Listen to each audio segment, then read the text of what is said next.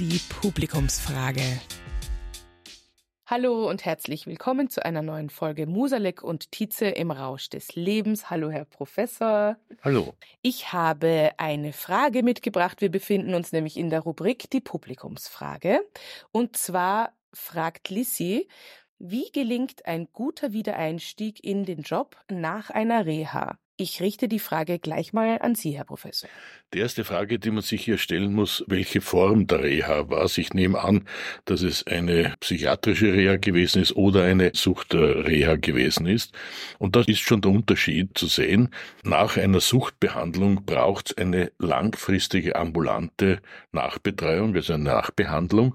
Und der Wiedereinstieg in den Beruf ist in der Regel nicht wirklich so problematisch, es sei denn, es ist ein Beruf, wo Alkohol einfach eine sehr große Rolle spielt. Also wenn man im Gastgewerbe zum Beispiel tätig ist, beziehungsweise überhaupt, wenn man in der Alkoholproduktion, Weinbauer oder etwas ähnliches tätig ist, dann gibt es natürlich ganz bestimmte Probleme, mit denen man hier konfrontiert ist. Anders bei einer psychiatrischen Reha Nehmen wir an, es handelt sich um ein Burnout-Syndrom.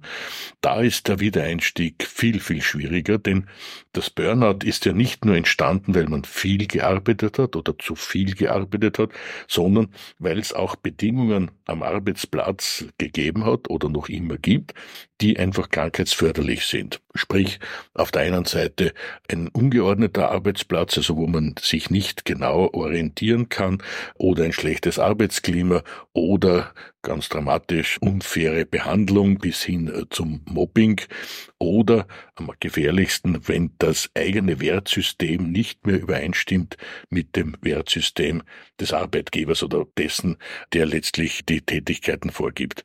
Und wenn es hier solche Diskrepanzen gibt, dann ist natürlich ein Wiedereinstieg extrem schwierig.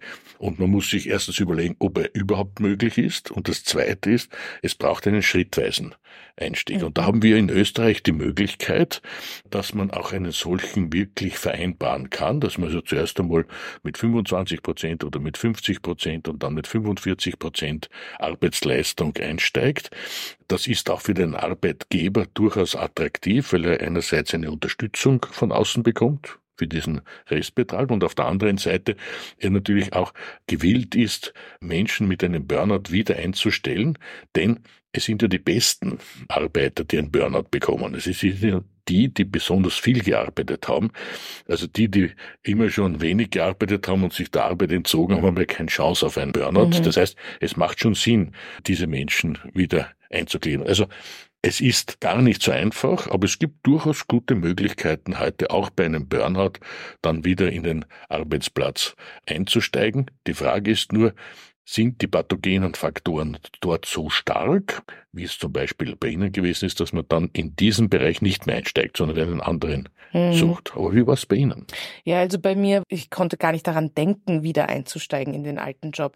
Ich habe damals schon versucht, mir zu überlegen, wie würde es gehen, aber da hätte einfach sehr, sehr viel passieren müssen, dass meine Job Description eine andere wird und das wollte auch der Arbeitgeber gar nicht. Also deswegen bin ich da so skeptisch, aber das ist sicher wegen meiner persönlichen Geschichte.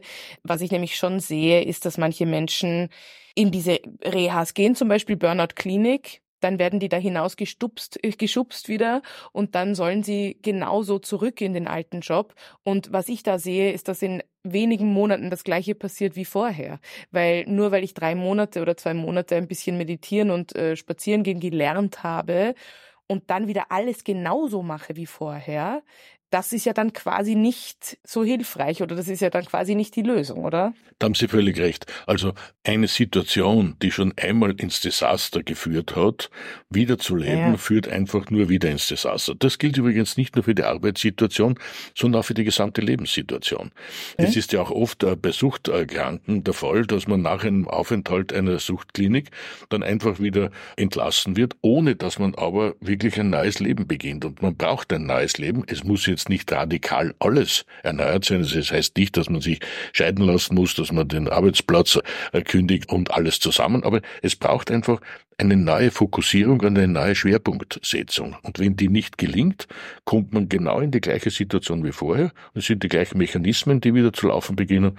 Und es geht natürlich auch gleich aus, wie es vorher ausgegangen ist. Das heißt, es braucht hier schon Veränderung. Mhm. Und äh, um jetzt auf den Arbeitsplatz oder die Arbeitsplatzproblematik nochmals zurückzukommen, wenn es nicht gelingt, hier ein Agreement in welcher Form auch immer, mit dem Arbeitgeber zu finden, das dazu führt, dass die prinzipielle Arbeitssituation sich wirklich verändert, dann muss es eine Veränderung sein, indem man einfach einen sehr einen ganz anderen Arbeitsplatz sucht. Oder es gelingt eben und dann braucht es aber sicher beides. Also es ist mhm. nicht so, dass man einfach nur in dieselbe Situation wiederkommt. Da braucht es eine Veränderung vom Betroffenen her, aber eben auch vom Arbeitgeber her. Mhm. Und äh, da sind manche Arbeitgeber, sagen wir, nicht ganz so flexibel, wie es die Situation erfordern würde. Mhm. Ich glaube, das ist so das Takeaway, dass man eben quasi nicht so zurückgeht und alles genau gleich macht wie vorher, wo das, das Burnout zum Beispiel entstanden ist oder was auch immer. Das, das, das geht schief. Genau. Ja, damit beenden wir diese Antwort. Wie immer freuen wir uns sehr, wenn ihr Fragen an uns habt, zum Beispiel über Instagram, Musalek und Tietze, und die nehmen wir dann gerne auf in unsere Rubrik Die Publikumsfrage. Vielen Dank, Herr Professor. Alles Schöne. Musalek und Tietze im Rausch des Lebens ist eine Produktion von Happy House Media. Der Podcast wird produziert von Tatjana Lukasch und Asta Gretschi-Bester.